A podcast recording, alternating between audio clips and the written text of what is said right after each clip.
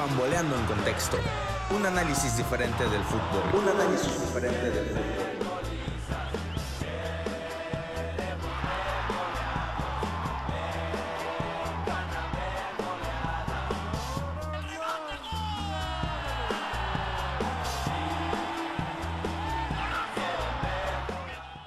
Sean bienvenidos a este primer capítulo de su podcast, Pamboleando en Contexto. El día de hoy hablaremos de la Liga MX, o como se conoce aquí en México, la gloriosa Liga MX, hogar de grandes equipos como América, Chivas, Cruz Azul, Pumas, Tigres, Monterrey, equipos con mucha tradición como el Atlas, el Toluca, pero ¿acaso la Liga MX es la más grande del continente? Ojo aquí, porque Grandeza no quiere decir tradición.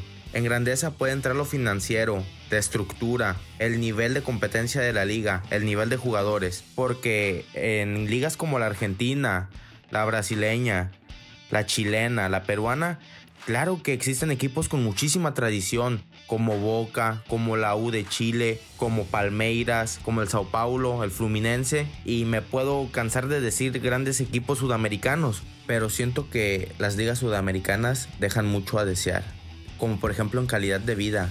Los futbolistas vienen a jugar a México porque se les paga mejor, se les trata mejor y tienen mejor calidad de vida para sus familias. Por ejemplo, en Argentina, a lo que ellos llaman pasión en un Boca River, yo lo llamaría violencia.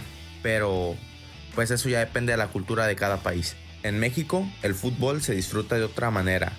También es pasional, pero se disfruta de una manera más familiar.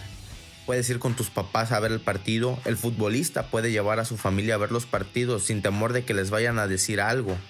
También otra cuestión son los sueldos. La Liga MX maneja unos sueldos, yo creo que de los mejores del continente, solo por debajo de la MLS, que ahí son sueldos un poco más exuberantes. Y no solo los sueldos, también muchos futbolistas vienen a dar el salto de aquí a Europa. Y no digo que no se pueda desde sus propias ligas, porque claro, Argentina y Brasil exportan mucho más futbolistas que México hacia Europa.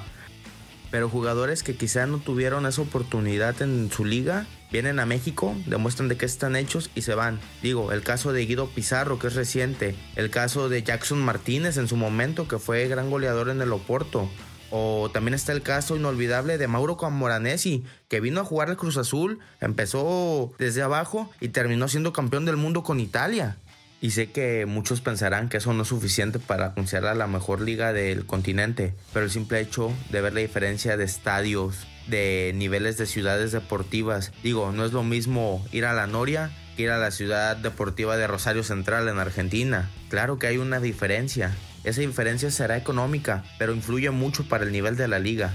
Y sé que muchos me dirán, pero es que mientras México estuvo en Copa Libertadores ningún equipo ganó. Ojo, se llegó a tres finales. A una llegó Chivas jugando con puro mexicano, otra llegó el Cruz Azul y otra llegó Tigres. Es cierto, no la ganaron, pero no nos hagamos los ciegos. Sabemos que la Conmebol siempre ha apoyado a sus equipos en sus competencias, y esto quedó en exhibición en el último Mundial de Clubes, donde se enfrentaron Palmeiras y Tigres, donde Tigres, ok, ganó con un gol de penal, pero al final de cuentas se ganó. Créanme que si ella hubiera, hubiera jugado en Sudamérica, jamás hubiera sucedido, porque la Conmebol siempre tiende a ayudar a sus propios equipos, que claro, se respetan, no quieren exhibir el nivel de sus ligas pero quizá a la Liga MX los sudamericanos no la consideran la mejor liga del continente por el simple hecho de que México no ha ganado un mundial. Que claro, se entiende, Argentina, Brasil y Uruguay son campeones del mundo y por lo tanto ellos creen que su nivel futbolístico está arriba. Pero este tema de la selección mexicana lo dejaremos para el siguiente capítulo de este podcast.